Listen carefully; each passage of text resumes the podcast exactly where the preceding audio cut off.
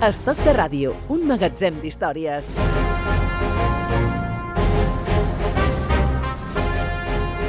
Y una de las historias que nos ocupamos aquí en Stock de Radio son las historias de la Segunda Guerra Mundial. Son estas historias vividas antes, durante y después de la Segunda Guerra Mundial. Y para eso contamos con la colaboración de Pera Cardona, el responsable de la web historiasegundaguerramundial.com. Pera, ¿qué tal? Bienvenido a Stock de Radio. Hola, ¿qué tal? Muchas gracias. Eh, historias las que compartiremos aquí en este tiempo, como decíamos, eh, Pera, que se produjeron en torno a la Segunda Guerra Mundial, antes, durante y después. No hablamos de historias bélicas, no hablamos de- del conflicto bélico en sí, sino son estos hechos cotidianos del, del día a día que forman parte de la gran historia de la Segunda Guerra Mundial. Exactamente, vamos a explicar toda una serie de curiosidades, de anécdotas que normalmente no salen dentro de los libros de historia, pero que imprimen un carácter mm, diferente a lo que es la, la- la historia narrada de, de la Segunda Guerra Mundial. ¿no? La primera historia, la Coca-Cola en la Segunda Guerra Mundial. Vamos a ver, ¿me estás diciendo que eh, aparte de combatir con, eh, con armas se combatía con refrescos? Casi, casi, más o menos. Mira, la Coca-Cola, como, como tú bien sabes, como todo el mundo sabe, es una de las marcas más conocidas a nivel mundial, ¿no? Y por el hecho de ser tan conocida, ha tenido la oportunidad de participar en muchísimos de los acontecimientos históricos que han pasado a lo largo de todos estos años, ¿no? Uno de estos acontecimientos fue, sin duda alguna, la, Segunda Guerra Mundial, ¿no? Entonces, eh, ya en el año 1929 hay una persona que se llama Ray Powers que obtiene una licencia de la casa Coca-Cola, de, de- de la matriz americana, para que pueda implantar este refresco en Alemania. Año 29, ¿eh? En el año 1929. Lo que pasa es que eh, Ray Powers es una persona un tanto especial que mantiene bastantes disputas con los directivos de la Coca-Cola y al cabo de poco tiempo es sustituido por otra persona que se Max Keith, que fue el que realmente logró implantar la Coca-Cola en Alemania. ¿no? Y para realizar esta implantación hizo toda una serie de operaciones de marketing que seguramente tanto a ti como a nuestros oyentes nos sonarán porque se siguen realizando a día de hoy, ¿no? Como por ejemplo, pues estar presente en mm, actos culturales que se realizaban en aquella época en mítines políticos, porque en la Alemania de aquella época eh, eh, era, se estaba viviendo una época muy convulsa en la que se realizaban muchos mítines políticos, o por ejemplo en acontecimientos deportivos, eh, como por ejemplo podía ser pues la Olimpiada de Berlín de 1936, donde estuvo presente tanto dentro del estadio como en todos los túneles de acceso que llevaban hacia, hacia los asientos. ¿no? Es decir, acciones para darse a conocer. Exactamente, toda la gente tenía que pasar justo por enfrente de los letreros de la Coca-Cola, ¿no? O, por ejemplo, implantarse en prensa, eh, realizando toda una serie de anuncios con fotografías familiares, con amas de casa que tenían una botella de Coca-Cola, para dar la idea de que eh, el refresco se tenía que implantar o, o se estaba implantando dentro de lo que da el, el- el modo de vida alemán, ¿no? Pero, pero bueno, eh, no todo fue un camino de rosas para implantar la Coca-Cola en, Alemania, porque también tuvieron eh, momentos bastante, bastante peculiares, ¿no? Como por ejemplo fue uno que protagonizó un directivo de una empresa de refresco que hacía la competencia de Coca-Cola, un refresco que se llamaba Africola. ¿Cómo? Africola. Africola. Africola, ¿Pero sí, que, tal que- cual. que venía de África? No, no, tenía este nombre, Africola. Africola. Exactamente. Bueno, bueno, bueno. Y que durante una gira que estuvo haciendo por diferentes plantas embotelladoras de Coca-Cola en Estados Unidos, se encontró en una de ellas que se estaban embotellando eh, varios palés eh, que tenían un distintivo kosher. Las botellas tenían, tanto la chapa como las etiquetas, un distintivo kosher. ¿Qué Esto- significa kosher? Sí, esto significa que es un, un producto que está elaborado con toda una serie de normativas que dicta la comunidad judía para que pueda ser consumido eh, siguiendo los preceptos de, de su religión, ¿no? Claro, como tú bien sabes, en aquel momento eh, la comunidad judía estaba eh, siendo perseguida muy duramente en Alemania. Y este hombre lo que hizo fue, antes de salir de, de esta planta embo- embotelladora, cogió unas cuantas chapas y se las guardó en el bolsillo. Ah.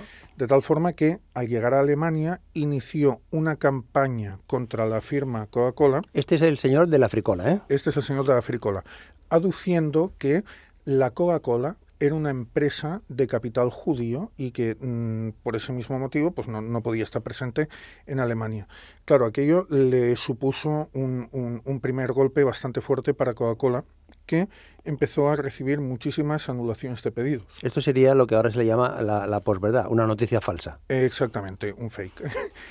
eh, el segundo mazazo que recibió la Casa Coca-Cola en Alemania fue propinado por el propio Hermann Goering, que era uno de los hombres fuertes del régimen, que inició una campaña para promover que cualquier artículo que fuera importado desde, desde Alemania, si era susceptible de ser fabricado en, en, el propio país, pues se anularán estas importaciones.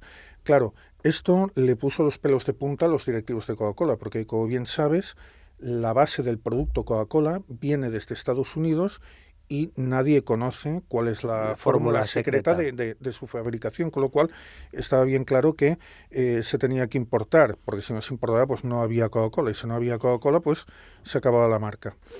Eh, los directivos de la Coca-Cola hicieron un primer intento de convencer a Goering, eh, un intento que fue infructuoso, fallido. fallido, porque no lograron convencerlo, y iniciaron un segundo intento desde Norteamérica, hablando con un conjunto de bancos para lograr una, una, fuerte suma de dinero con la cual sobornar a este personaje. Ah, amigo. ¿Al, sí. ¿al señor de la fricola o al Goering? No, no, no, a Goering. Ah, vale, vale. A Goering. Pero eh, finalmente no se llegó a hacer porque, eh, como bien sabes, en el año 39 se declara la Segunda Guerra Mundial. Y eso lo cambia todo ya. Y esto empieza, empieza, empieza, a cambiarlo todo, porque aunque en aquel momento Norteamérica aún no había entrado en guerra, claro, las exportaciones hacia el extranjero empezaron a restringirse y uno de los productos que se empezó a restringir fue el, el producto base de Coca-Cola, con lo cual eh, este componente ya no llegaba con la misma frecuencia Alemania. Hacia, hacia Alemania. Pero a partir de la declaración de guerra, a partir de la entrada de guerra de Estados Unidos eh, con Alemania, entonces sí que ya se decidió suspender eh, definitivamente las exportaciones de este producto hacia Alemania. Claro, cuando esto sucedió, Max Cave eh, reunió a todos sus trabajadores, y les dijo, eh, chicos, aquí hay que ponerse las pilas. Porque... El señor de la fricola, ¿eh? No, no, no. Más que el, el, el, que era el propietario ah, de, de, de, de, las plantas embotelladoras. El señor Coca-Cola. El señor Coca-Cola. Para entendernos. Exactamente. Le dijo a todos sus trabajadores, chicos, aquí hay que ponerse las pilas porque no nos llega el producto base para fabricar Coca-Cola. ¿Qué hacemos? ¿Qué hacemos? Pues si no encontramos un sustituto, tendremos que cerrar la, las factorías porque no, no, no, no podemos producir la Coca-Cola, ¿no?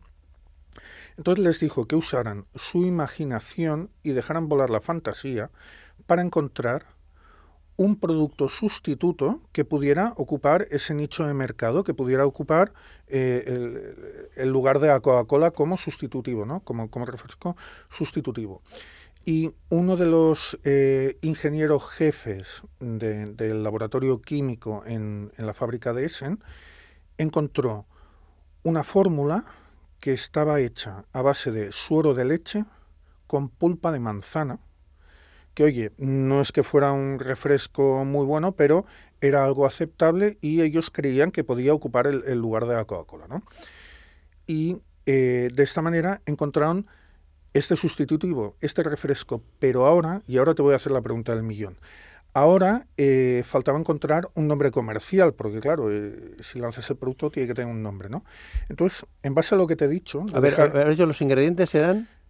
Los ingredientes eran eh, suero de leche... Suero de leche. Y pulpa de manzana. Y pulpa de manzana. Pero lo que les pidió el directivo a sus trabajadores fue que dejaran volar la imaginación y utilizaran mm, la fantasía para encontrar el nombre a este refresco. Entonces, a ti ¿Cuál te parece que podía ser el nombre Hombre, yo que juego, escogieron? juego con ventaja porque cuando has dicho fantasía has, has puesto una- has hecho una expresión de, de dándole acento. Eh, sí, fantasía. sí, Estamos hablando de la Fanta, ¿no? Estamos hablando de la Fanta. O sea que la Fanta es originaria de Alemania. La Fanta es originaria de Alemania. Y, y fruto de, este, de esta Fruto. discusión entre el gobierno, de esta restricción del gobierno alemán para que la Coca-Cola llegase allí. Exactamente. Lo que son la cosas. Fanta, la, la Fanta original nació fruto de estas restricciones. Y fíjate tú, echando de la memoria a la memoria a la memoria, cómo se anunciaba la Fanta no en Alemania, sino aquí en España en los años 60. Beba Fanta, beba Fanta. Qué fantástico refresco, Da gusto tenerse. a la vino de ¿Qué? Sensación de Sí. delicioso sabor. Qué fantástico refresco, ¡Qué fantástico refresco con Fanta! Da gusto tenerse. Fanta. Da gusto tenerse. Pida Fanta naranja. Y delicioso limón. Es fantástico, es fantástico, Es ¿eh? fantástico, da gusto fantástico. tener sed. Esto, esto ya es, es la monda. Un ¿eh? eslogan buenísimo. Pues Fanta, que cuando alguien consuma esta bebida sepa que eh, viene de Alemania. Exactamente. El original viene de Alemania. Otra historia.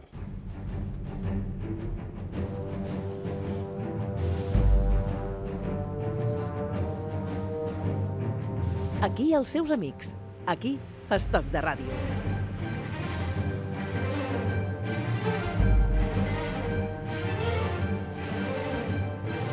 Pero claro, en la Segunda Guerra Mundial no solo se vivieron momentos eh, relacionados con eh, la bebida, sino con eh, eh, otros productos de alimentación. Zanahorias. Las zanahorias de John Cunningham. Sí, este es un bulo muy corriente que ha llegado hasta... ¿Un bulo? Un bulo. Un bulo muy corriente que ha llegado hasta nuestros días, porque seguramente eh, tanto tú como nuestros oyentes habrán oído miles de veces a alguien que dice que cuando se tienen problemas de vista, lo mejor es comer zanahorias, porque si... si- Para si ponerse moreno. para- bueno, para ponerse moreno, pero también, También, sí. para intentar solucionar un poco estos problemas de vista, ¿no? Yo, de hecho, me acuerdo... Y por eh, eso dicen que los conejos no llevan gafas y que Bob Bunny no lleva gafas. tipo de- sí, esas cosas siempre se ha dicho. Sí, sí, es cierto, es cierto. Vamos, ya, eh, a mí de pequeño me decían, come naranjas. Digo, come, zanahorias. zanahorias. ¿Qué ves? Como Bob Bunny no lleva gafas. Yo, Y al eh, final he acabado con gafas. Sí, yo Con muy cuando- pocas zanahorias, con pocas zanahorias. Mira, yo cuando tenía unos 10 años, yo me acuerdo que tenía un, un amiguito de clase que tenía que llevaba gafas, ¿no? Y cada vez que íbamos a merendar a su casa, su madre siempre nos ponía pastel de zanahorias, porque la pobre mujer se creía que si el chaval seguía comiendo pastel de zanahorias iba a mejorar la vista, ¿no? Y, y- y fue todo lo contrario. Pero bueno, este bulo viene porque a principios de la Segunda Guerra Mundial una campaña muy fuerte de bombardeos masivos sobre ciudades inglesas. Los más conocidos son los del Blitz de Londres, ¿no? Entonces, eh, sobre todo al principio, eh, cientos de aviones eh, alemanes sobrevolaban el Canal de la Mancha, llegaban a Londres y lanzaban las bombas. Y los aviones ingleses, en un principio, claro, salían les llegaban las alertas para ir a interceptar a los aviones alemanes casi casi cuando los tenían encima, ¿no? Hasta que un buen día empezó a aparecer por la prensa la noticia de un escuadrón que actuaba de noche con un piloto llamado John Cunningham, al cual apodaron Ojos de Gato, eh, y, que este hombre pues tenía un alto índice de derribos nocturnos. Esto, claro, como era bastante inusual, la gente empezó a hablar del tema, se empezaron a hacer noticias sensacionalistas, hasta que finalmente el gobierno tuvo que salir al paso de todos los rumores que habían e inventarse una excusa diciendo que eh, tanto John Cunningham como la gente que pertenecía a su escuadrilla eh, tenían una mejor visión nocturna que cualquier otra persona porque durante mucho tiempo habían sido alimentados en base a una dieta rica en zanahorias. Nada más lejos de, de- de- de la realidad. ¿no? Que tenían buena fue- vista, tenían buena vista. Exactamente. Lo que pasaba era que eh, varios científicos británicos habían encontrado el radar, habían descubierto el radar. Entonces, gracias a la utilización de este radar, cuando los aviones alemanes sobrevolaban el Canal de la Mancha, los británicos ya sabían dónde tenían que ir a interceptarles. con lo cual, eh, claro, el, ante- el alto índice de derribos nocturnos que tenían era debido al radar y no a las zanahorias. Por cierto, que tenemos ahora dos historias de animales como protagonista, una de un perro y una de una mula.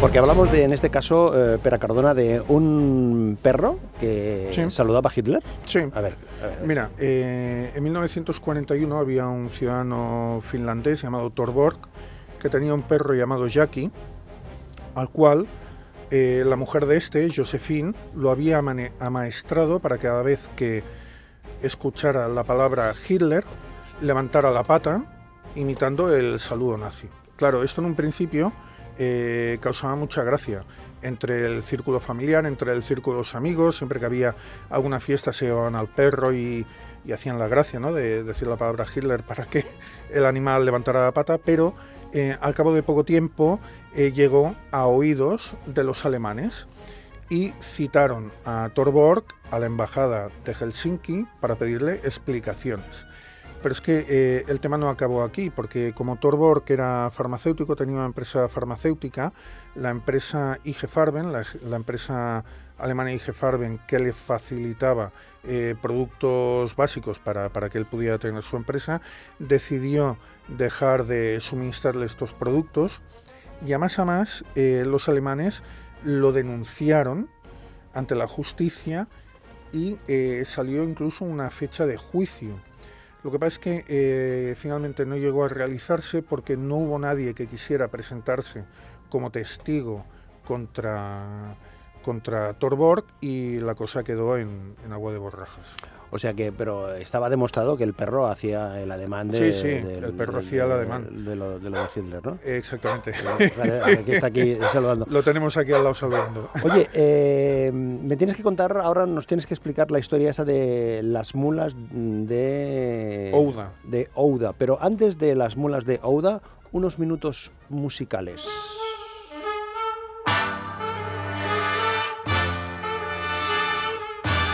Esta era la música que sonaba en esa época. Es Peggy Lee. You had a plenty money 1922. You let other women make Esta mujer que acompañaba a la orquesta de Benny Goodman y que fue un referente musical para Ella Fitzgerald, para Judy Garland, para Dean Martin, para Bing Crosby, para Louis Armstrong y para el mismísimo Frank Sinatra. ¡Qué voz, qué voz, qué voz, qué música! Wondering what it's all about.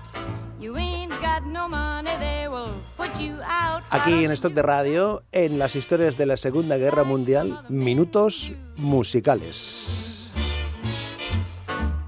Get out of here and get me some money too. If you had prepared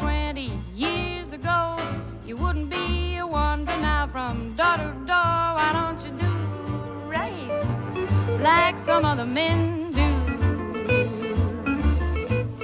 Y con esta música nos situamos en Sicilia, ¿no? Eh, espera, nos situamos eh, en Sicilia. Exactamente, nos situamos poco antes de la campaña de Sicilia, porque esta isla italiana estaba ocupada por los alemanes. Lo que pasa es que debido a la orografía de la isla, porque la parte central es muy, muy escarpada, muy montañosa, casi todas las tropas defensivas estaban situadas en, lo que era la línea costera. ¿no? Entonces, cuando empezaron a diseñar la, operación para ocupar Sicilia, lo primero que pensaron fue en utilizar paracaidistas para lanzarlos en el centro de la isla y desde ahí eh, irse des- desplazando hacia la zona costera. Pero claro, hay que tener en cuenta que como, como había una orografía bastante escarpada y era muy difícil que por allá circularan jeeps o camiones, se decidió que se iban a utilizar mulas. La mula ha sido siempre un animal que en todos los ejércitos se ha utilizado para, transportar material, para transportar tropas, siempre por caminos escarpados y por orografías complicadas, ¿no? Pero claro, ¿cómo haces llegar las mulas hasta el centro de la isla atravesando lo que eran la- las líneas alemanas, ¿no? Y a alguna, alguna mente, algún lumbrera se le ocurrió que eh, quizá lo que se podía hacer era lanzar las mulas cargadas con el material eh, junto a los paracaidistas, lanzarlas en, en paracaídas. Entonces, Y las mismas ver- mulas tirarían del paracaídas. ¿no? Exactamente. Entonces, para ver si esto funcionaba o no funcionaba, antes de la operación se decidió hacer una prueba en una localidad marroquí llamada Ouda. Se cogieron las mulas, se embarcaron en un avión, se les puso el paracaídas, se lanzaron y luego cuando llegaron a, recoger a los animales para ver cuál había sido el resultado, se dieron cuenta que la mayor parte de ellas se habían roto las patas, con lo cual finalmente se tuvo que desistir de lanzar las mulas en paracaídas y se utilizaron otras, otras cosas. ¿no? No le dieron una medalla, ¿no? Al, al que se le ocurrió semejante- seguramente, semejante seguramente. cosa.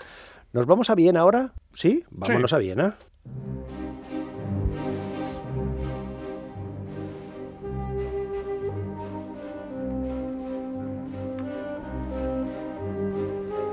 Que esta historia que nos cuentas ahora tiene también su... mm, eh, en fin, ¿cómo decirlo? Tiene su detalle, ya vamos a llamar, ¿eh? Tiene tiene su detalle. Nos situamos 13 de abril de 1945. Los soldados rusos entran en Viena. No solo se encuentran con los valses, que es la banda sonora que siempre cuando piensas en Viena eh, aparece, sino que van llegando a las casas y dicen, caramba, qué bien conservan aquí los alimentos. Exactamente, se encuentran con un invento que ellos desconocían. Ten en cuenta que la mayor parte de estas tropas rusas provenían de pueblos que estaban por el interior del país, era gente que estaba eh, que no tenía acceso a ningún tipo de, de- producto sanitario, era gente que en la mayor parte de los casos eran analfabetos y que nunca habían visto este objeto que te voy a describir. Un objeto que era un cajón de madera, que tenía una tapa, el interior era de porcelana y justo en, el fondo, en la base, pues había un poco de agua. Había un poco de agua. Entonces, claro, ellos eh, cuando vieron aquello, lo primero que pensaron era que era una especie de armario pequeño y que el agua, lo que pretendía el agua era eh, dar un poco de, de- de atmósfera fría para conservar los alimentos. Con lo cual muchos de ellos lo que hicieron fue coger los alimentos, la comida que llevaban, La fruta. la fruta, eh, yo sé, lo que fuera, Sí, sí, sí. y lo dejaban ahí adentro. Pero movidos por la curiosidad, muchos de ellos tiraban de una cadena que había Ah. al lado del artefacto. Y cuando tiraban de la cadena, claro, el alimento desaparecía. no se refrescaba no precisamente. se refrescaba, desaparecía. Y aquello le trajo muchísimos problemas a muchos habitantes de Viena. Estamos hablando de los inodoros. Eh, exactamente, estamos hablando de los inodoros. Y aquello le trajo muchos problemas a muchos habitantes de Viena, a los cuales se les estaba acusando de sabotear al ejército, a los soldados rusos, haciendo desaparecer su comida. O sea, eso fue una auténtica sorpresa. Claro, lo que tú decías, venían de, de- de otra, de otra cultura, de un, de un país, estamos hablando de la Rusia de los años 40, que evidentemente venía de la revolución y, y muchos de ellos vendrían de, de- de unos ambientes absolutamente rurales, ¿no? Claro, ambientes rurales en los cuales no tenía acceso a ningún tipo de producto sanitario, tampoco había ningún tipo de, de- de- de- no sé cómo decirte, de, de- de- de- de cultura, no habían, es que no tenían nada de nada. Los habían cogido del pueblo, les habían dado un fusil, los habían montado en un camión y venga para Viena. Hoy eh, Pera Cardona, desde su web historiasegundaguerramundial.com, nos ha traído esta historia de las neveras vienesas del Ejército Rojo, las famosas eh, mulas, este perrito que saludaba al estilo Hitler, las famosas zanahorias del piloto John eh, Cunningham y sin duda la estrella de las historias que nos ha contado hoy, este, la vinculación de los ref- del refresco Coca-Cola Fanta con eh, Alemania. Y este aquí que buceando, buceando, me he encontrado con esta canción.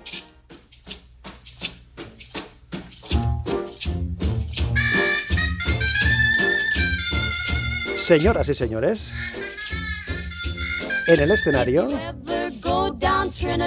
las Andrew Sisters. Que nos invitan.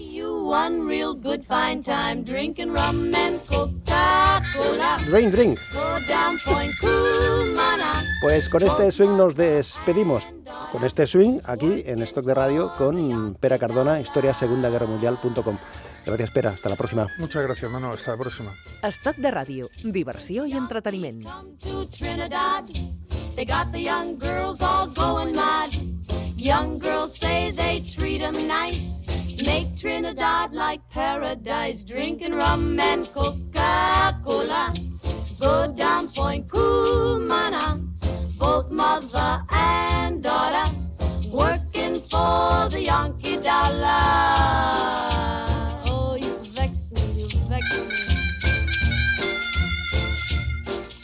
From Chickachick Carry to Mona's Isle, native girls all dance and smile Celebrate his leave. Make every day like New Year's Eve. Drinking rum and Coca-Cola. Go down Point Cumana. Both mother and daughter working for the Yankee dollar. It's a fact, man. It's a fact. In old the situation is mighty queer. Like the Yankee girl, the native swoon when she heard her bingle croon, drinking rum and Coca-Cola. Go down Point Cumana, both mother and daughter working for the Yankee dollar.